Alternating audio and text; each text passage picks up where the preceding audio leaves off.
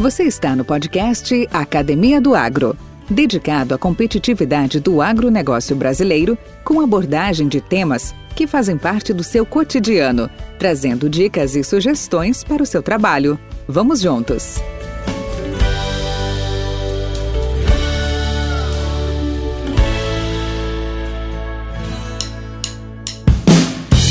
Olá pessoal, com grande satisfação recebo meus grandes amigos, mentores, meus gurus, Francisco Sampaio, Daniel Glatt e André Aguirre. E a ideia desse nossa, dessa nossa mesa redonda, nosso bate-papo, é aproveitar esse final de ano em 2020, entrando agora em 2021. E antes de falar em qualquer retrospectiva, vamos talvez abordar com propriedade as perspectivas futuras. Eu não queria me restringir somente a 2021. Como a gente também trabalha com é, sistema, com prazos é, intersazonais, agricultura no respeito ao calendário é, gregoriano, né? Na verdade, nós temos culturas anuais, perenes, semi-perenes.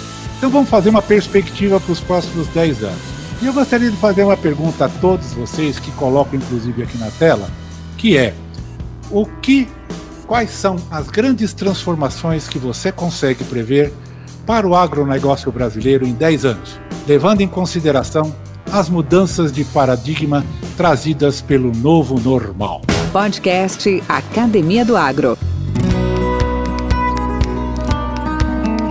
E para começar o nosso bate-papo, eu gostaria de convidar o Francisco Sampaio para a sua apresentação e as suas considerações. Olá, Francisco, bem-vindo. Olá, Valdir. Olá, Daniel. Olá, André Gui. Bom, Valdir, uma oportunidade bacana da gente estar discutindo esse tema aqui.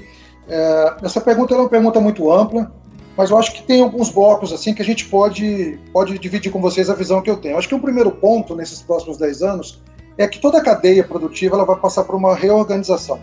Até porque o Brasil não pode ser somente um, um exportador de matéria-prima.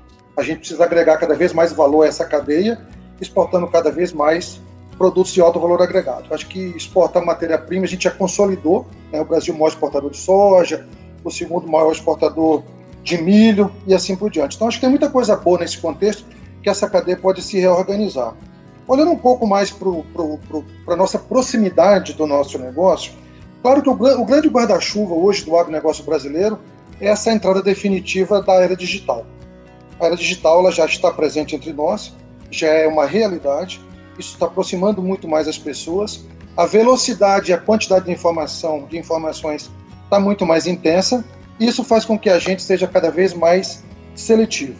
Então, se de um lado eu tenho uma cadeia se reorganizando, eu tenho uma era digital cada vez mais se consolidando, a gente tem alguns pontos positivos, porque a informação passa a ter uma fluência muito mais intensa, com mais velocidade, com mais riqueza, mas a gente precisa ser cada vez mais seletivo. Então, esse é um aspecto que eu vejo muito importante para os próximos anos. Acho que a, biotecnologia também, por mais que ela esteja evoluída, a chegada de novos traits, ela, ela vai nos desafiar para que a gente não cometa os erros que a gente cometeu com a biotecnologia quando ela começou. A exemplo da falta de refúgio, a falta de, de preservação da tecnologia, da conscientização do uso adequado das regras de preservação dos traits. Então, acho que esse é um, é um grande ponto. É, acho que nós, no Brasil, temos um ponto de atenção, que é a questão também da sucessão a gente observa os agricultores mais velhos passando a propriedade para os mais jovens, e aí você tem uma, uma, uma, uma juventude entrando no agro, essa juventude muito mais ávida por informações, com mais gestão, com mais gestão de indicadores, com a visão mais empreendedora. Então isso vai desafiar quem? Vai desafiar a indústria, né? para que você tenha uma, uma tecnologia muito mais moderna, uma tecnologia de vanguarda. E nós do setor de distribuição, nós vamos ter que estar preparados para isso a gente vai estar lidando mais com a presença feminina na, na agricultura, a gente tem que estar preparado para uma juventude mais, mais atuante. Então, a forma de fazer negócio, o valor da informação se torna cada vez, cada vez mais intenso. Agora, uma coisa eu deixo claro: por mais que toda tecnologia, por mais que toda a era digital se torne presente em nossas vidas e a cadeia se reorganize, eu acho que tem duas coisas que jamais vão sair da pauta. Primeiro, o valor da venda consultiva, as pessoas vão precisar cada vez mais ter visão contextual. Você não pode mais ser um profissional específico de um único segmento. você tem que entender do sistema produtivo, entender a participação de um insumo no processo produtivo e da cadeia produtiva como um todo, entender do barter como uma gestão de risco. Então, acho que essa, o valor da informação vai estar cada vez mais presente, né? associado às vendas consultivas. E acho que a, a distribuição, que é o setor que eu, que eu vivo hoje, vai ter um papel relevante nesse processo todo, fazendo o elo de ligação entre toda a tecnologia que a indústria desenvolver, são milhões e milhões de dólares investidos em pesquisa, um agricultor na outra ponta, cada vez mais profissionalizado, mais empreendedor, e a gente fazendo esse elo de ligação. Então, eu acho que esse é o contexto que vai guiar agricultura no Brasil nos próximos anos. Claro que tem outros desafios que a gente fala muito aí, de logística, fala da questão do seguro agrícola, mas eu acho que isso está muito em pauta. Mas eu entendo que hoje, na minha, na minha ótica, é a consolidação da biotecnologia com os novos trades, a era digital, chegando cada vez mais forte, e a gente está preparado para trabalhar com a sucessão que está cada vez mais presente no nosso dia a dia. Essa é a visão que eu, que eu divido com vocês, que eu faço aqui no dia a dia com os meus clientes e meus colaboradores. Beleza, Francisco. Eu gostaria de já emendar uma segunda pergunta para você, já aproveitando a sua, a, o seu comentário dessa pergunta mais genérica, que é a seguinte: o que uma empresa líder nesse setor de distribuição como a Terra Verde Holding, Patria Investment, deve fazer para se preparar para esse cenário? A gente já vem fazendo, Valdir. A gente hoje tem um projeto chamado Unilavoro, que passa muito por preparação de pessoas. É, por mais que, eu, que, a gente tenha relações mais, mais virtuais, mais digitais, o valor da informação e quem gera a informação e quem interpreta a informação são as pessoas. Então, nós, da distribuição, como um elo de ligação entre a indústria e o agricultor, a gente tem que ter profissionais cada vez mais, mais preparados. Hoje, o universo de opções de genética de milho, de genética de soja, de forma de fertilizantes, de maneiras de se fazer negócio, vão ser cada vez mais amplos e mais intensos. Então, se de um lado o mercado ganha opções, isso é muito valioso para o nosso negócio, a gente vai precisar cada vez mais de profissionais capacitados, preparados, para levar para o produtor aquela informação que de fato seja relevante. Então, de um lado, hoje o Fundo Pátria, ele acredita muito no agro brasileiro. Nós somos o maior mercado de defensivos agrícolas do mundo, né? Estamos entre os três maiores mercados de semente do mundo. Somos o quarto maior de fertilizantes do mundo. E hoje o setor que eu, que eu atuo, ele vem se consolidando, ele vem se profissionalizando. E tudo que a gente fizer de investimento, né? Em processos, em implantação de, de SAP, de CRM, de plataformas digitais, nada disso vai ser tão relevante quanto a capacitação dos profissionais dentro de um conceito agronômico. A praga vai estar presente no campo, a doença vai estar presente no campo, o posicionamento da variedade, seja de milho, ou híbrido de milho ou a variedade de soja, vai estar no campo. Então a gente precisa ter profissionais atendendo às expectativas do agricultor para que ele seja cada vez mais empreendedor de sucesso. Então o que a gente está fazendo é isso, é investir em capacitação, sendo muito seletivo nas contratações, estamos fazendo investimento pesado na área de desenvolvimento de profissionais, né? Então acho que esse é o grande, estamos inclusive com um programa de, de estágio, programa de ATs, programa de universidade lavoro, que é uma universidade que nós estamos criando ao nível interno. Então esse é o grande foco nosso hoje. Claro que a parte de negócio, a parte de plataformas, eu acho que isso já está muito consolidado, né? Agora a parte de capacitação de pessoas, acho que o grande riqueza disso tudo ainda está no ser humano, na venda agronômica, na venda de, de, de, de consultoria. E qual é a diferença da, da venda do passado para a venda consultiva? É que o vendedor do passado ele tirava pedido. E a venda consultiva é aquele cara que leva a solução, aquele cara que entende de agricultor, entende de agricultor, né? Então, esse é, o, é a visão que a gente está tá trazendo aqui para essa nova era da distribuição aqui na América Latina, especialmente no Brasil. Podcast Academia do Agro. Convidar o André para fazer suas considerações, André. A pergunta inicial que, uh, que nós fizemos foi quais são as grandes transformações que você consegue prever aí para o agronegócio brasileiro nos próximos 10 anos e passo a palavra para ti. Primeiramente, parabéns mais uma vez, Waldir, pela iniciativa, muito interessante poder trazer um pouquinho do conhecimento nosso junto com os colegas aí. Bom, é, os próximos 10 anos, Waldir, eu acho que a gente teve uma estreia meio dramática nesse ano de pandemia, mas que para mim já traçou grande parte do que vai acontecer nesses próximos 10 anos, tá? Então, é muita coisa que a gente poderia considerar como fatores extras que tem pouco peso na área de assistência, isso foi cortado, né? O produtor ele está mais direto, um, uso é, muito intenso do, do, das, dos, do, das ferramentas de comunicação de celular. Né? Foi falado, mencionado sobre agricultura digital. Nós já vivemos agricultura digital, é, tem previsão climatológica muito assertiva, está sendo usada no dia a dia de produtor, desde uma aplicação. Então, isso não vai mudar nos próximos anos. O produtor precisa fazer uma rentabilidade entre duas lavouras no ano. Isso aí já entendeu que é um sistema só. Então, a parte de informação hoje, diferente do que aconteceu na Pioneer, que nós éramos um agente de informação, hoje eu acredito que na parte de consultoria, na parte de treinamento, nós ajudamos a pôr vírgula nas frases. Então, é, é aqui se devemos fazer cobertura do milho até tal data, vírgula. Aí, em solo arenoso nessa região tem que ser diferente. Então, eu acho que a gente tá, tem que colocar mais vírgula nas informações que elas são massivas, tem um grande número de informação, mas falta pessoa para gerenciar, gerir essas informações. Porque é diferente completamente de quando nós saímos aí em 98 para dar palestra na Bahia, no Maranhão, etc., do que hoje. Porque tem físicos produtores ou mesmo produtores que têm informação no Google a, a, no momento ali. Mas saber distinguir isso para saber qual mais validar para a situação que ele passa eu acho que é uma um grande, grande transformação nos próximos 10 anos.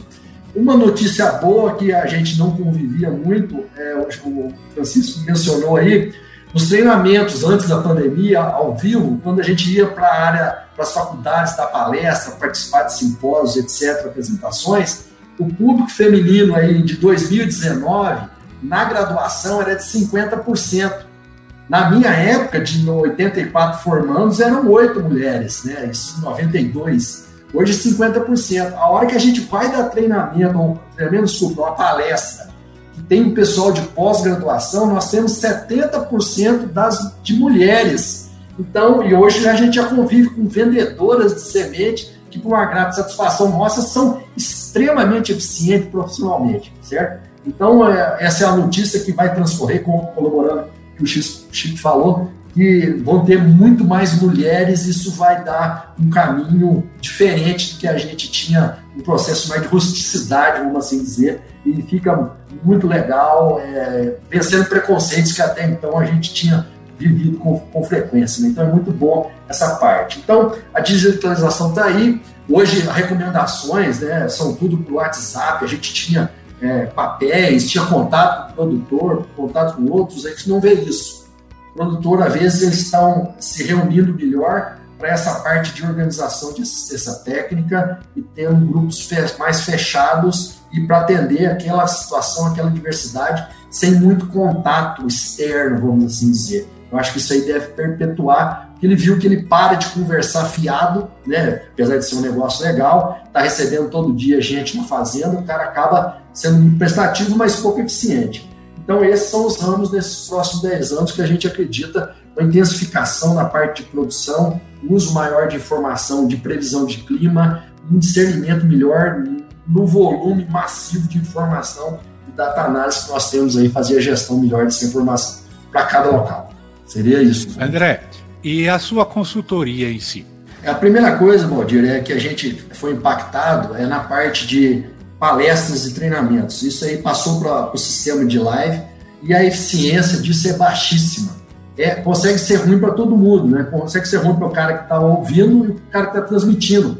Você fica falando com as paredes aí praticamente, você não tem ideia e não consegue sentir a emoção nos olhos das pessoas para ver se está tendo um entendimento ou coisa coisa. Então isso ficou muito ruim. Então é, a eficácia desses lives, infelizmente, apesar de muitas serem de altíssima qualidade, a gente não observou que acompanhou nesse primeiro passo. Pode ser que alguma coisa aconteça. Na parte de campo, Valdir, é, os produtores ainda estão um pouco, vamos falar assim, influenciados pelo, pelo, pelo dobramento do valor, né, a multiplicação por dois do valor das commodities do que aconteceu há exatos um ano atrás, né, em dezembro do ano passado para cá. Então ainda estão um pouco, vamos falar assim, anestesiados ainda, e o pessoal vai começar a voltar, acredito, mais a realidade do aumento dos insumos e as coisas, isso torna o trabalho nosso é mais difícil para fazer a melhor aproveitamento possível dos, dos fertilizantes e defensivos, e principalmente uma variabilidade, uma, uma enormidade de novas variedades de soja e de híbridos para safrinha, principalmente, né, tratando de cereais aí, no caso. Nós temos muitos materiais, dificilmente a gente consegue avaliar em grandes situações aí. É, a safrinha ela democratizou essa parte de genética. Nós vimos o que, que aconteceu nesse tempo todo, de 2000, desde a da grande virada de área de safrinha em 2012 até hoje, muitas empresas se tornaram aptas para algum momento a entrar a comercializar é, sementes de milho safrinha e às vezes não depararam com os problemas de custo, etc. Então tem uma infinidade de materiais nós ainda temos alguns trades que estão funcionando, mas a ideia é que vamos ter. A única coisa que a gente sabe é que uma hora dessa vai falhar a gente tem que torcer para o próximo. Então, amenizar com novas tecnologias de aplicação, desde a aplicação, novos defensivos que estão aparecendo, mas em menor escala, e principalmente é, contratação de pessoas, Valdir. Esbarra na mesma coisa que o Francisco falou, não é só na parte de distribuição, a parte de consultoria e a parte de produtores. Eu tenho clientes, por exemplo, que eles não crescem por falta de recursos humanos, de ir numa região de fronteira e etc., porque é um pouco mais complicado é, arrumar pessoas é, confiáveis, vamos assim dizer. Então, tem todo esse, esse parâmetro que a gente está vendo dessas novas áreas de fronteira. Então, é, é muito bom a gente estar tá no ramo do agronegócio, sem dúvida nenhuma. É, isso foi um ponto muito positivo para a gente, né? E, mas é, a vida continua. Nós temos aí uma série de desafios. Nós não temos crise na agricultura desde 2006, tem que estar precavido, né? De alguma forma. Mas, é, por enquanto, são só boas expectativas para nós nesses próximos 10 anos. Beleza, André. Obrigado aí pelas suas considerações. Podcast Academia do Agro. E aí, Daniel, contigo. O que, que você me diz sobre as suas perspectivas para esses próximos 10 anos? Beleza, Valdir. Acho que o Chico e o André já trouxeram bastante aspectos relevantes. Vou tentar trazer outros para formar o universo da coisa. Uh, a primeira coisa é a mudança que eu acho que é diretamente derivada do, da crise da Covid, é, que é o fim dos escritórios como nós começamos, conhecemos hoje. Acho que estamos entrando numa década onde escritórios de empresas serão uma coisa cada vez mais rara, cada vez menor, usado cada vez mais, muito mais com o intuito social dos funcionários do que operacional. Uh, eu acho que aquilo que a tecnologia tinha provido de possibilidade de se fazer online, mas que a gente não testava, fomos obrigados a testar e estamos todos pasmos de como que funciona bem. O dia a dia de empresas uh, fazendo lives online, com todos os ajustes que nós temos que fazer. Então, essa é uma tendência para mim irreversível. Eu acho que em 10 anos haverá pouquíssimos escritórios de empresa, de administração financeira, marketing, contabilidade. Eu acho que isso vai ser uma coisa cada vez mais rara. Eu acho que nós temos no Brasil tem alguns assuntos muito sérios pela frente. Nós não vamos conseguir evitar lidar seriamente com essa parte de sustentabilidade e rastreabilidade dos nossos produtos.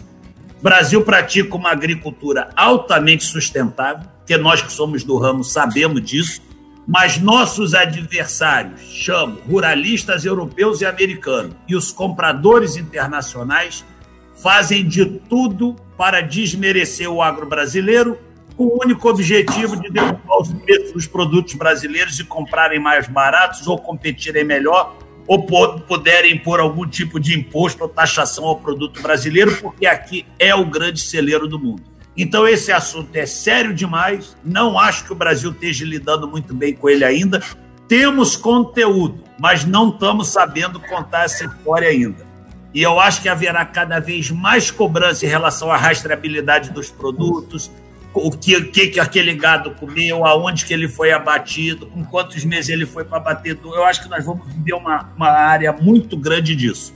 Uh, existe uma outra grande área que já começou nos Estados Unidos e que aqui no Brasil está caindo de maduro, porque nós somos bons nisso, que é a área relativa a créditos de carbono.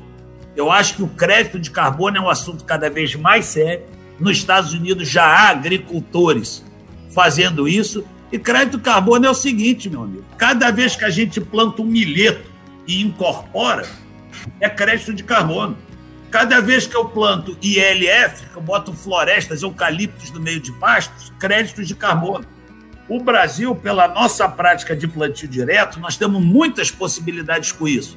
Só que isso é um sistema burocrático que vai ter que ter auditorias, vai ter que ter sistemas, mas é uma grande área que nós vamos ouvir falar no futuro e eu acho que todos nós temos que estar ligados. Uma outra área que eu acho que a gente tem que se preparar e é no curto prazo é para a taxação que vai vir em cima do agro.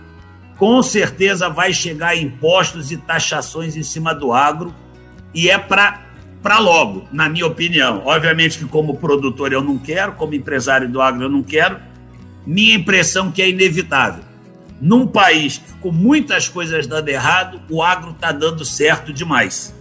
E com os preços atuais, o agro está dando muito certo e, vamos ser honestos, muita rentabilidade. E eu acho que os nossos governantes não vão deixar passar esse branco. O Dória já fez a porcaria dele em São Paulo. Eu, eu infelizmente, tenho medo, que eu acho que nós vamos ver isso sendo feito em mais situações. Quero trazer também uma atenção para o ponto do Big Data, André, principalmente. O Big Data é uma coisa muito falada. Nós estamos muito bons na captura de imagens de satélite. Você fez uma entrevista com o Nogar, especialista nisso com drones, com agricultura de precisão, mas nós, eu acho que nós não aprendemos ainda a juntar todos os dados chamados que a gente bota nesse guarda-chuva de Big Data e transformar isso em informações úteis e práticas para cada talhão e para cada agricultor. Ou seja, existe uma intenção muito boa 500 empresas nisso. Há dois anos atrás eu fiz uma viagem com um grupo aos Estados Unidos. Nós, eu ouvi isso de pessoais envolvidos com Big Data. Não, eu consigo tirar uma baita imagem infravermelho e ter uma mancha amarela. Agora, daí a dizer o que, que é, é outros 500. Então, eu acho que existe uma área muito grande de se percorrer nessa história do Big Data para essas coisas tipo Farmville da Bayer, aquele outro que a Corteva Granular, que a Corteva tem, até isso realmente virar uma ferramenta que faça uma grande diferença para o agricultor. Eu acho que nós não aprendemos ainda, isso eu acho um grande desafio para a tua área, André, e para você também, Chico, na, na distribuição, como juntar todas as informações disponíveis, e são milhões e milhões de data points, e chegar a conclusões e informações factíveis para o produtor. Então, eu acho isso muito importante também. Ah, por, por último, eu poderia citar que o Chico falou em biotecnologia, e eu confesso para vocês, por ter vivido desde o início a biotecnologia, antes da biotecnologia, as promessas da biotecnologia e o que a biotecnologia entregou, eu digo, uma opinião puramente pessoal, que eu acho que a biotecnologia acabou entregando muito menos do que a gente achava que ela ia entregar há 20 anos atrás. Se vocês lembrarem, vocês lembram disso que vocês não nasceram ontem, a gente falava que ia ter a, a, a, a semente resistente, a, o transgênico da seca, o transgênico do fósforo, o transgênico do nitrogênio, o transgênico dos nutracêuticos, dos farmacêuticos, dos arroz dourados eu acho que caminhou menos. Tudo que nós fizemos, se olhar na biotecnologia, foi tolerância a lepidópteros e tolerância a herbicidas. Não saímos muito de. É óbvio que isso é muito bom, mas para mim entregou pouco. E quando eu penso nos próximos 10 anos, eu quero sonhar que existe uma grande janela na área de melhoramento genético e biotecnologia de micro-organismos.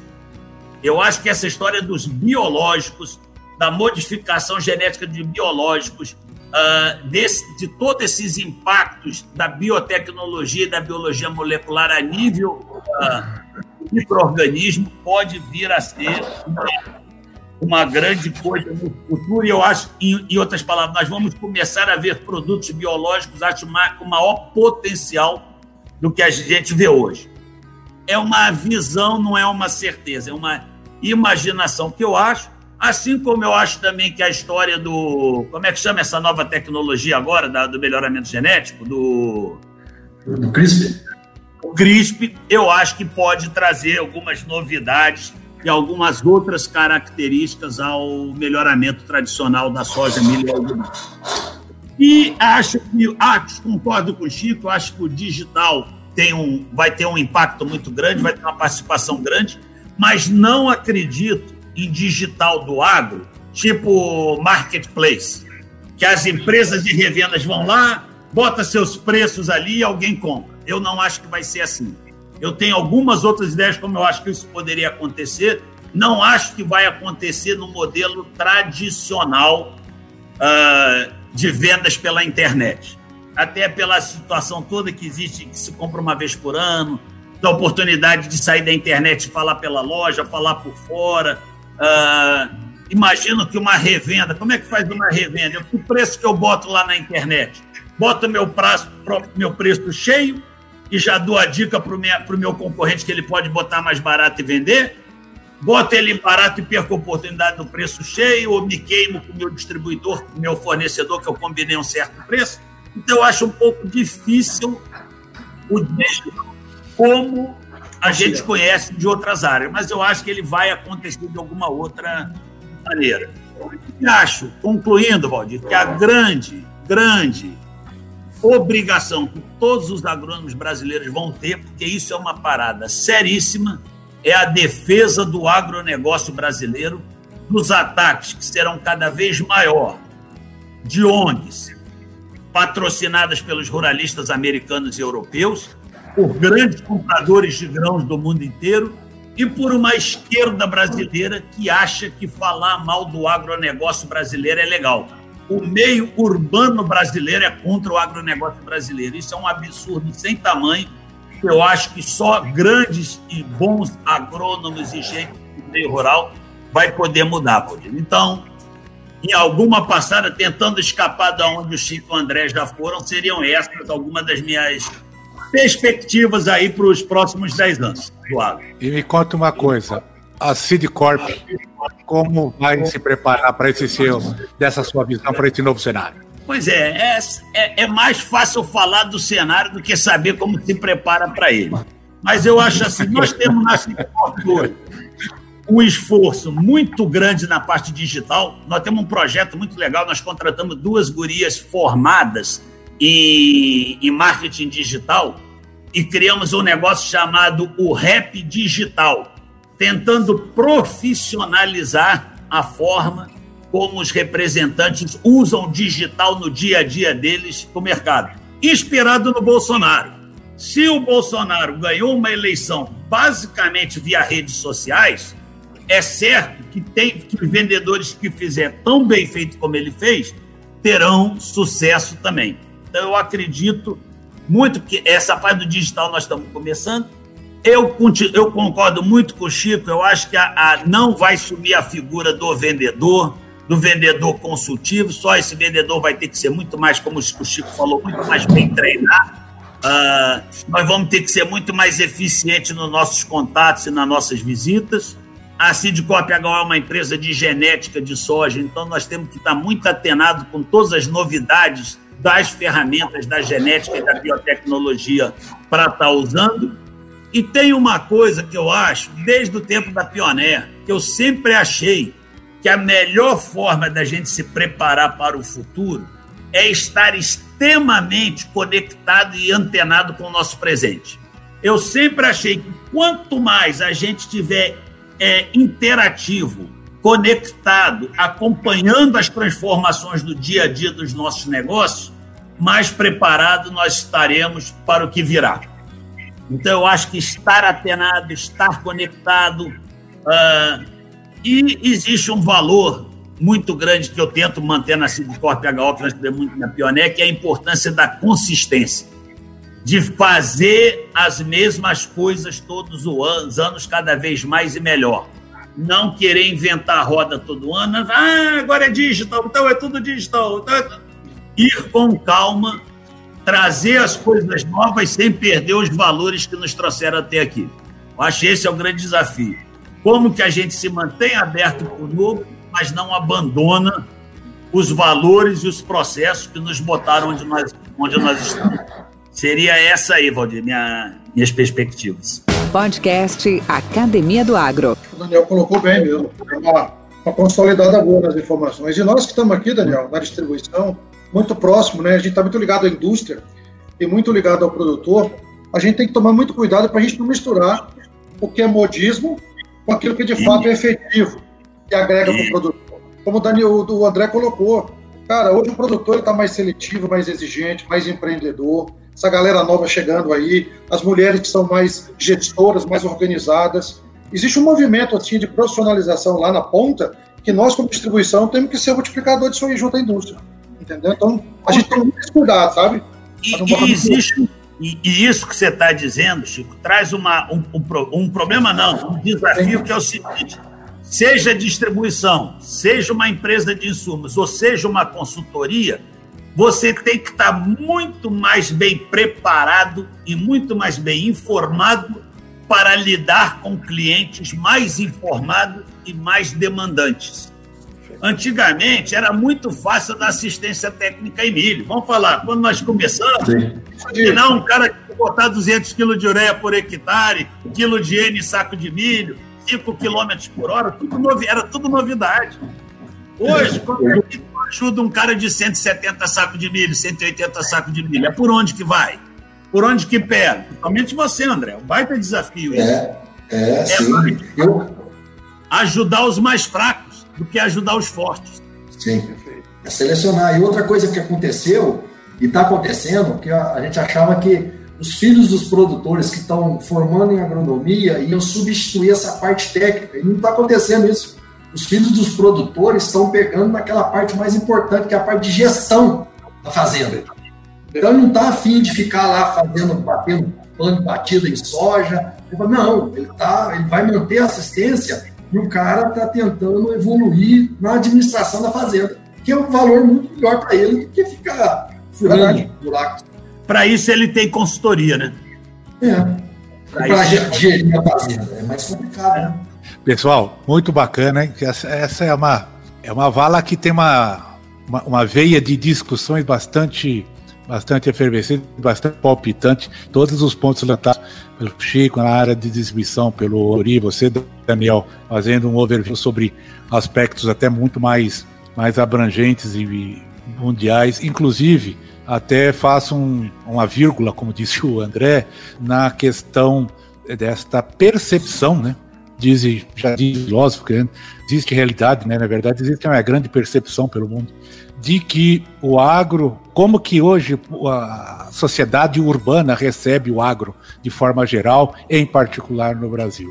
Ainda nós nos vendemos muito mal, ainda nós, nós nos vendemos muito mal e somos recebidos muito mal pela, pela parte, pelos cidadãos cosmopolitas, né? não os cidadãos rurais. E essa associação rural, a BMR, fez um evento bastante interessante pegando uns, umas lideranças, depois eu posso até compartilhar com vocês, sobre justamente que ações poderiam ser feitas, deverão ser feitas pelas entidades, pelas instituições, pela sociedade organizada, sociedade urbana. Porque o massacre é muito grande, as pauladas é muito grande. Essas questões de, de ONGs que se se organiza sempre um, um, um viés muito mais prático para, para, a população urbana do que para a área rural, né? Nós somos sempre o bandido, né, da história, né? O índio da história, não somos o, o, o mocinho da história. Então, bastante interessante, bastante botual e realmente preocupante. Outros temas, inclusive convido vocês, está entrando amanhã no ar, um colega meu, inclusive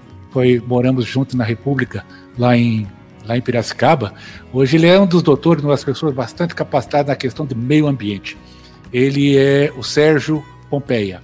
E ele fala muito sobre essa questão de sustentabilidade, a importância do meio ambiente, as ações que podem ser feitas para fortalecer né, o papel do agro nessa, nesse contexto. E aí eu convido vocês, até porque ele tem alguns órgãos trabalhando bastante forte nesse aspecto. Gente, parece que não, mas já estamos aí com o andar da carruagem bem adiantado. E eu queria colocar mais uma pergunta a vocês três, aproveitando essa rara oportunidade, de que projeto cada um de vocês gostaria de fazer, mas ainda não começou. Fiquem à vontade para quem quiser começar. Vou começar, Daniel. Né? Posso começar? Fala, André. É, uma das coisas mais interessantes, às vezes até para trazer um canal de, tecnologia, que a gente sabe que tecnologia e evolução e investimento é nos Estados Unidos, né?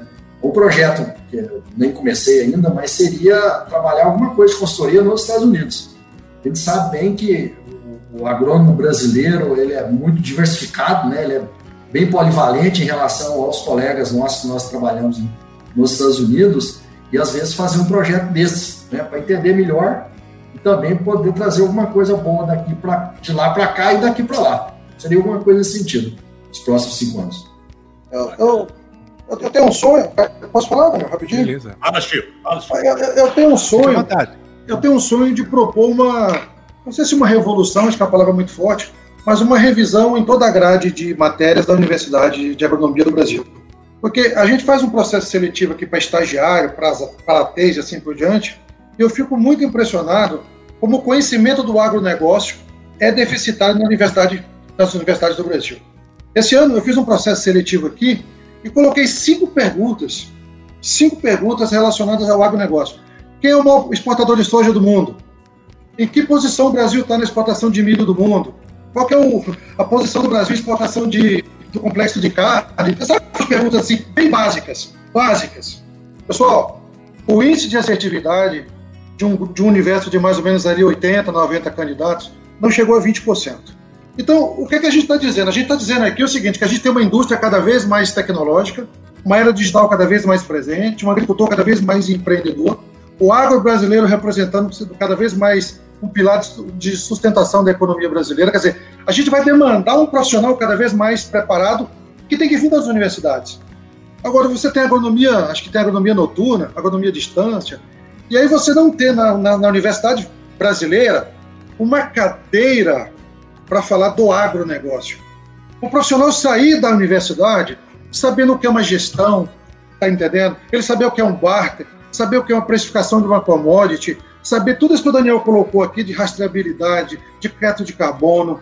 Então, acho que a gente sai da faculdade com esse gap. Então, se eu fosse realizar um projeto hoje, não que eu queira ser ministro da Agricultura ou da, da Educação, nada disso, disso. Mas eu gostaria de dar essa contribuição.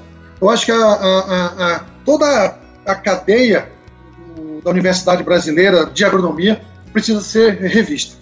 Eu acho que esse é a minha meu grande sonho. Eu queria dar essa contribuição. Acho que talvez Bacana, os colegas. Hein, Chico, essa lembrança da, da formação acadêmica hoje é realmente que é outra vala que merece um, um estudo, uma, uma discussão muito mais profunda, porque virou que nem farmácia, né, cara? Cada esquina hoje tem um é, curso de agronomia, EAD, à distância, custo 169 reais parcelado em 12 vezes. Não é pela é, questão é. de valor, mas é, é, a questão de realmente de capacitação adequada, né? Para, para um mundo atual cada vez mais exigente de boas informações, de boa capacitação. Daniel, contigo. Só um pouquinho, Roger, só um pouquinho aqui para não perder. Pode, é por isso que quando a gente, a gente tem expectativas quando vem o ministro da Agricultura, a gente fica sempre com uma expectativa. Será que vai vir um cara do agro mesmo, uma pessoa do agro? Mas quando a gente fala do agro, é que conhece a porteira, a porteira para dentro, a porteira para fora, a cadeia produtiva, tudo isso que nós falamos aqui. Então, eu, eu acho que começa lá na faculdade. Acho que a faculdade precisaria, eu gostaria de ter essa, dar essa contribuição. Muito bacana. Junto muito com bacana. os colegas, obviamente, né?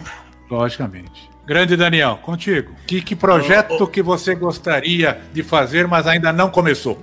Aldir, eu tenho um latente aqui, que é desse assunto que nós já falamos, até pelo fato de eu, como você, ter origens urbanas e tenho parentes e amigos no Rio de Janeiro, e realmente é assustador a visão que essas pessoas têm do agronegócio, que eu não estou falando de molequinho, não, estou falando de médicos, advogados, engenheiros, psicanalistas, que olham para o agro, mas com informações tão erradas mas tão absurdamente errados.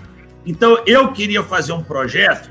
No passado, eu diria que é um livro. Agora, eu acho que é um YouTube, é uma série, é um canal de YouTube que fosse tudo que você não sabe sobre agricultura, agronegócio e produção de alimentos, voltado para o público urbano. Tudo. Para eles entenderem, gente, o mundo produz 6, 7 bilhões de toneladas por ano é o mesmo que demanda. Produção de alimento é um avião no voo. Que brincadeira é essa de dizer que eu quero comida sem agrotóxico? Vamos passar um ano sem botar agrotóxico na comida? Acaba o mundo. De tanto de crise de fome, de preço de alimentos, entendeu? Então eu acho assim, eu era isso que eu queria fazer. Eu tenho muito material, sou estudioso do assunto e já escrevi vários artigos sobre isso. Isso era um projeto que eu queria fazer, de realmente uma série de capítulos mostrando o que é um transgênico, o que é um defensivo agrícola, o que é a agricultura no Cerrado brasileiro, onde nós transformamos solos ruins em solos bons, que é o diferente da agricultura do mundo inteiro, que só se pratica nas terras de alta fertilidade. O que é duas safras por ano? Entendeu? O que é os nossos sistemas de plantio direto? O que é um ILPF? Então, eu acho o que é o Brasil? Nós somos o único país do mundo com reservas florestais nas propriedades privadas. Nem eu produzo soja deixando 40% da minha propriedade em mata nativa. A minha soja tem que ser vista como mais sustentável que a do americano de Iowa, que não tem duas árvores na, na fazenda dele inteira. Então, eu gostaria muito de fazer esse projeto. Esse é um projeto que eu não fiz ainda, que eu espero que Deus me dê saúde e força para eu fazer. Seria isso aí. E tem uma outra é, coisa. Daniel, eu vou te ajudar é. nisso daí. Eu vou te dar um desafio nesse seu projeto e ao Chico também. Tá? E o André também está tá, tá empenhado. Por que não usar o canal, o nosso canal do, do podcast, que é nada mais do que um braço e que se transforma em blog e que se transforma em internet, se transforma no mundo, tá? E fazer uma série do que você disse aí, vamos fazer alguns episódios, certo, focados nessa nessa uh, vender o mundo agro para para o urbano. Chico, vendermos a formação acadêmica, fazemos um trabalho nesse sentido. E eu me coloco à disposição de colocar o, o podcast, Legal. abrimos um outro podcast, é de menos. Não é a questão da, de ser o Academia do Agro. Mas fazer um canal de comunicação para a gente adentrar nesse meio. É assim que funciona. Tá? Meter a cunha, tem que meter a cunha primeiro para depois dar as marteladas. Né? E esse assunto que vocês estão comentando são todos, uh, cara, é dia, é diário. O, ó, o impacto que aquela, aquela publicação do Chico Graziano fez dos mitos da agricultura é impressionante. Eu já fui dar três entrevistas, quem sou eu? Em rádio, para falar, falar de mito. Não, esse, esse é um livro recomendando ele, né, cara? É. Excelente, excelente, do Chico e do Décio Gazone, excelente, excelente. Então tem esse tipo de coisa, fica, coloca à disposição o canal, viu, Daniel, para que o seu projeto comece a se realizar. Por que não vamos fazer uma série? Pega aí um, um, um por mês, a gente faz um bate-papo um por mês, define os tópicos e vamos pôr para rodar nesse mercado. Oh, Isso vai chamar muito adepto. Vamos, vamos, eu sou paciente de fazer. Vocês querem ver um exemplo, uma coisa que eu uso com meus familiares, que são todos ambientalistas contra o agro, lá no Rio. Olha, olha, por exemplo, Todo mundo ali é contra transgênico. Não tem a menor ideia do que se trata, não sabe o que, que é, como foi feito, mas estão absolutamente contra. Entendeu? Só que eu não sei se vocês repararam e já concluíram que as vacinas da Pfizer e da Moderna têm rigorosamente os mesmos princípios da transgenia. Sim. A diferença é que, em vez de você inser, inser, inserir um pedaço de DNA, é um, é um RNA mensageiro. É, que é manda. É, mas é. É, entende? Não, André, não é igual, mas é o princípio, é o mesmo. É a mesma coisa.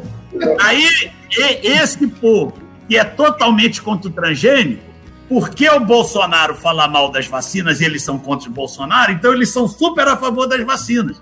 Aí eu falo aí, é igual os transgênicos. E aí fica por isso mesmo, porque eles não sabem o que querem, não perguntam, mandam eu tomar banho e fica por isso mesmo. Mas é, é um exemplo do, do que, que tem, tem por aí. Nós temos, no momento das nossas é vacinas, é tem isso. o mesmo transgênico, que as pessoas são absolutamente contra os transgênicos, mas absolutamente favoráveis às vacinas da Pfizer. Que eu também sou, óbvio, né? Não sou contra, não sou totalmente favorável, mas é engraçado que, e ao mesmo tempo, por essa porcaria de situação política que vivemos hoje, nós temos agrônomos técnicos formados discutindo se vacina é, é perigoso ou não. Então, é, o problema gente, é, não, é o, não é o assunto, Daniel, é quem fala. O problema é quem fala. Aí vira político o negócio. Esse é o problema. Mas é, não mas, vamos entrar nessa. Mas esse, Deixa fora essa é outra. É, mas então, ó, tá, tá colocada a semente aí. Eu sou parceiro. Vamos montar uma série aí, vamos tocar o pau. Beleza. E vou deixar, Beleza. deixar até, por último, é, Aqui tinha hora para começar, não tem hora para terminar. Então vamos lá. Eu, eu, teria uma última pergunta para vocês, mas eu gostaria de mostrar três lâminas aqui, só para ilustrar essa pergunta que eu vou deixar para o final. Que é a seguinte: todos os episódios que nós fizemos no podcast Academia do Agro, como vocês sabem, já informei também, há um site que eu, que eu, que eu desenvolvi, onde todos esses episódios estão ali gravados, estão lá postados para quem quiser ali acessar. Tem o descritivo, tem o contato de cada um de que deu entrevista, etc, etc, etc. Porém, eu sempre tenho colocado ali uma recomendação de livros, feito algumas sugestões. E esse ano de 2020, eu recomendei algumas coisas. Por exemplo, no mês de maio, esses livros foram recomendados. Todos eles fruto do aprendizado que eu tive junto às entrevistas, tanto com, com vocês como tantos outros companheiros. Então, isso é, na verdade, é uma, para mim o podcast é uma troca. A gente vai crescendo, aprendendo junto, recordando junto, pegando os bons insights para contribuir com os demais, como nós estamos fazendo hoje. Então, esses livros, por exemplo, a Buda, A Pedra do Reino, do Ariano Susuassuna, Augusto Cury, maior líder da história, A Grande Travessia de Piers Buck, todos esses livros eu tive a oportunidade de ler eu peguei como hábito fazer isso também. E tudo frutos das entrevistas que estamos feito. O Daniel, mais esperto que o diabo, eu me inspirei em você, do Napoleão Show. Tá? Então, só para só ilustrar da, da, da, nossa conversa, do nosso bate-papo, eu cheguei, eu cheguei nessa, nesse material muito interessante. E aí tem uh, outros materiais, ó, como Luiz Fernando Veríssimo, Mindset, um livro muito interessante recomendo aí para quem possa uh, ter interesse aí de, de como usar o psicológico aí, né, na, na questão de galgar sucesso e evitar fracassos. A questão aí da, do Warren Beach, foi uma entrevista que eu fiz com o pessoal de, de mercado. O Gestor Eficaz, esse é um clássico, né, do Peter Druck. Todos esses livros aqui eu tenho recomendado, olha. Chamado da Tribo, Daniel, muito bom. Se você não leu ainda, Mário Vargas Llosa. Esse conheço. aqui é a área do, da distribuição, do, do agrodistribuidor, o pessoal lá da. Né, é, Maxtrat. Maxtrat. Maxtrat, lá do. Matheus Consoli, do Matheus Consoli. Do Consoli, Matheus Consoli, exatamente.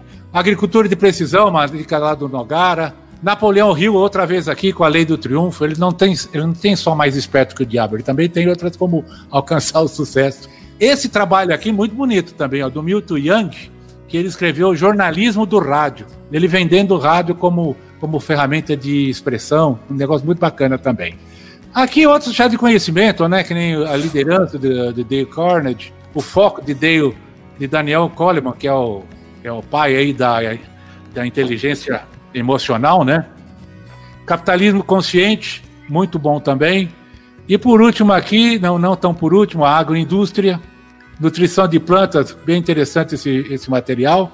E por último, tá aqui, ó, Fundamentos do Agronegócio, do Macilon, o BI, que foi tanto falado aí na questão do database, né, de nós termos aí um warehouse, uma, um galpão maior para poder absorver esses milhões de informações para transferir de forma adequada para o nosso público. E aí tá, ó, Agricultura, Fatos e Mitos, do Chico Graziano e do Décio Gazzoni, e esse aqui eu acho que tem mais muito interessante, o Dilema do Porco Espinho, que é do Leandro Carnal, para quem gosta um pouco de uh, imaginação filosófica. E esse aqui é o que eu tenho lido atualmente e estou acompanhando muito bem, que é o Ryan Holiday, O Obstáculo é o Caminho. Resumindo esse livro, ele é, é um compilado da filosofia estoica ou do estoicismo, que algum de vocês ah, já ouviu falar já conheceu. Ele é ele é base do cristianismo, do judaísmo, e é muito interessante ah, os conceitos que desse livro se tira, tá? Quem já viu falar de Marco Aurélio, imperador romano, já viu falar de Sêneca, já viu falar do escravo Epiteto, são todos, vamos dizer, filósofos baseados nessa filosofia do estoicismo. Beleza? E aí vem a pergunta a vocês, meus amigos. Que livro você gostaria de ler e ele ainda nem existe? Pô, pergunta difícil, hein? Não, não é tanto assim, não. E aí, moçada? Alguém arrisca o palpite? É... Alguns, chamou a atenção do que eu passei para vocês? Vários. Mas você quer saber o livro que nós não lemos é. e que não existe. Isso. É, é essa a pergunta, né? A minha, eu responderia fácil. A minha, a minha, eh, eu quero ler o livro que eu vou escrever sobre a Academia do Agro, que ele não foi escrito ainda. Eu tô, eu, é, esse é meu sonho de consumo. Então eu terei que escrevê-lo para poder lê-lo, é verdade. Eu tenho que construí-lo.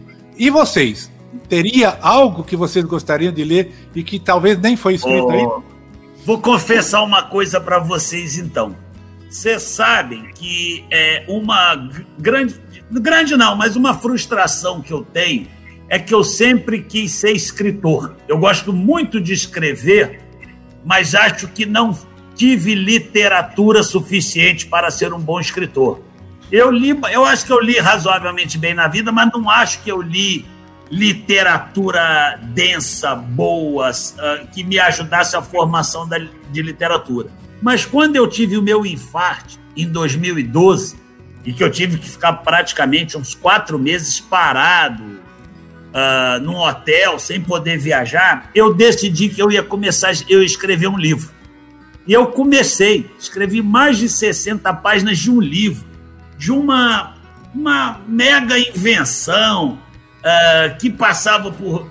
que eu acho que é tudo um pouco da vivência nossa de vida. Passava por multinacionais, passava pela, pela China, passava, porque eu tive muita proximidade com a China nos meus anos internacionais na Pioneer passava por disco voadores, passava pela agricultura brasileira.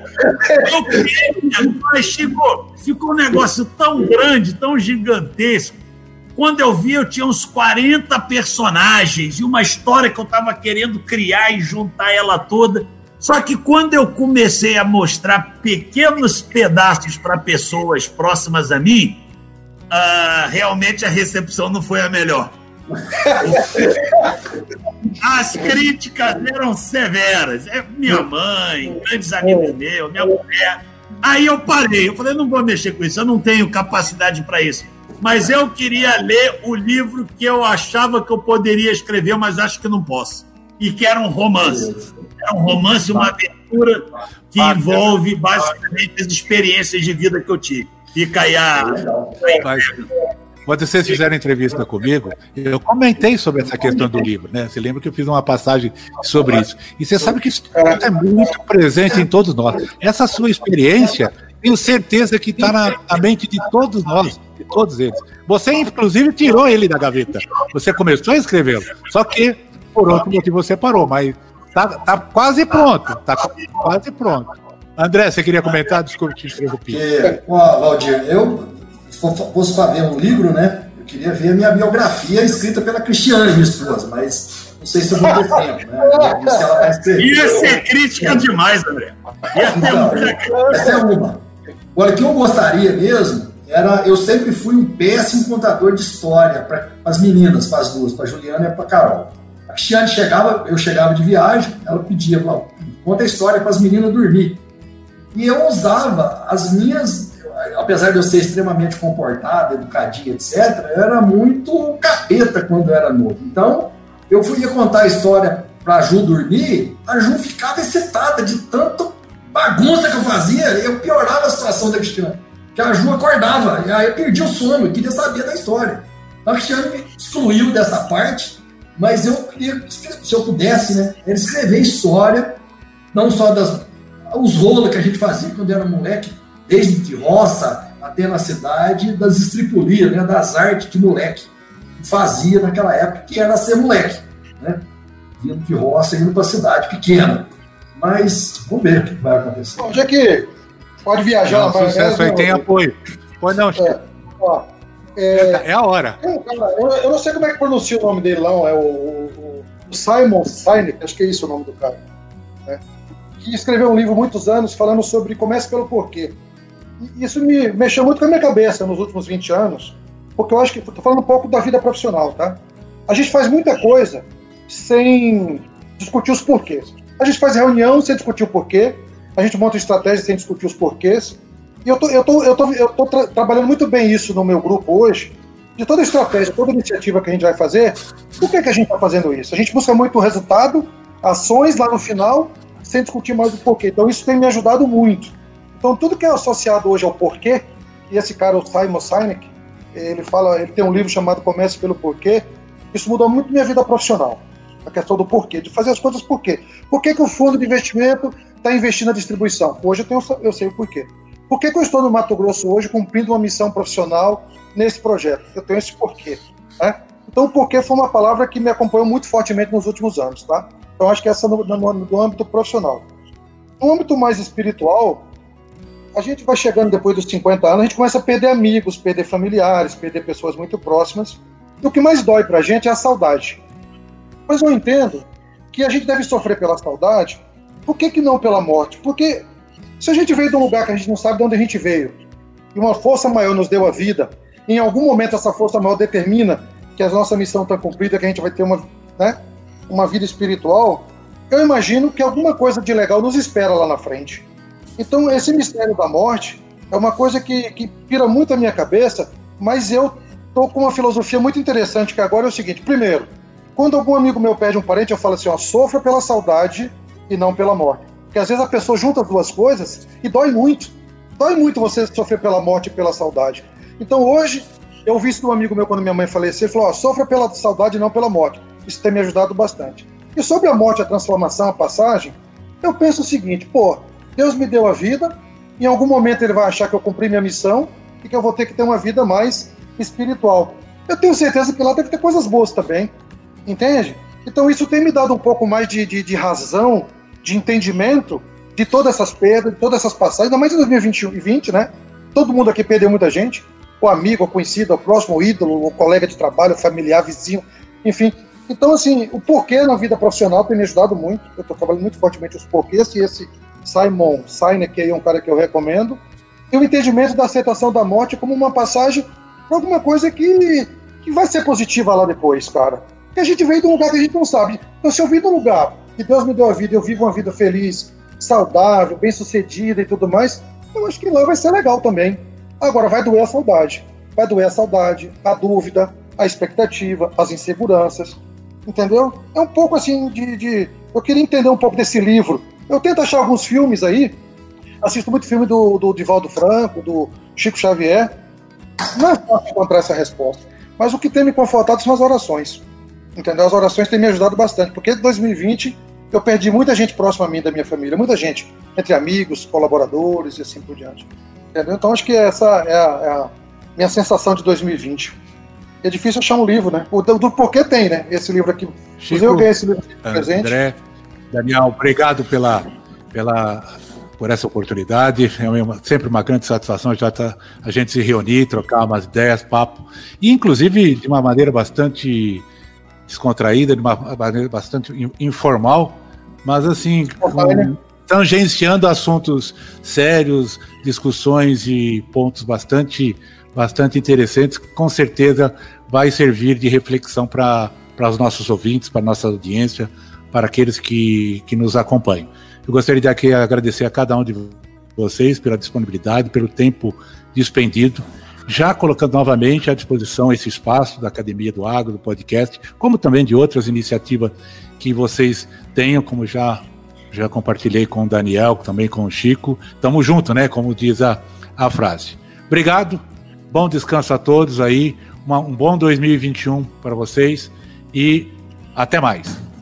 Valeu, Beleza, Valeu, Feliz 2021 Um abraço, pessoal. Valeu. Valeu. Com temas expressivos e dinâmicos, esse intercâmbio semanal visa oferecer um melhor desenvolvimento em suas habilidades profissionais e nas atividades e práticas do seu cotidiano. Somos da Academia do Agro, o podcast para todos aqueles apaixonados pelo agronegócio. Te aguardamos no próximo episódio. Até lá!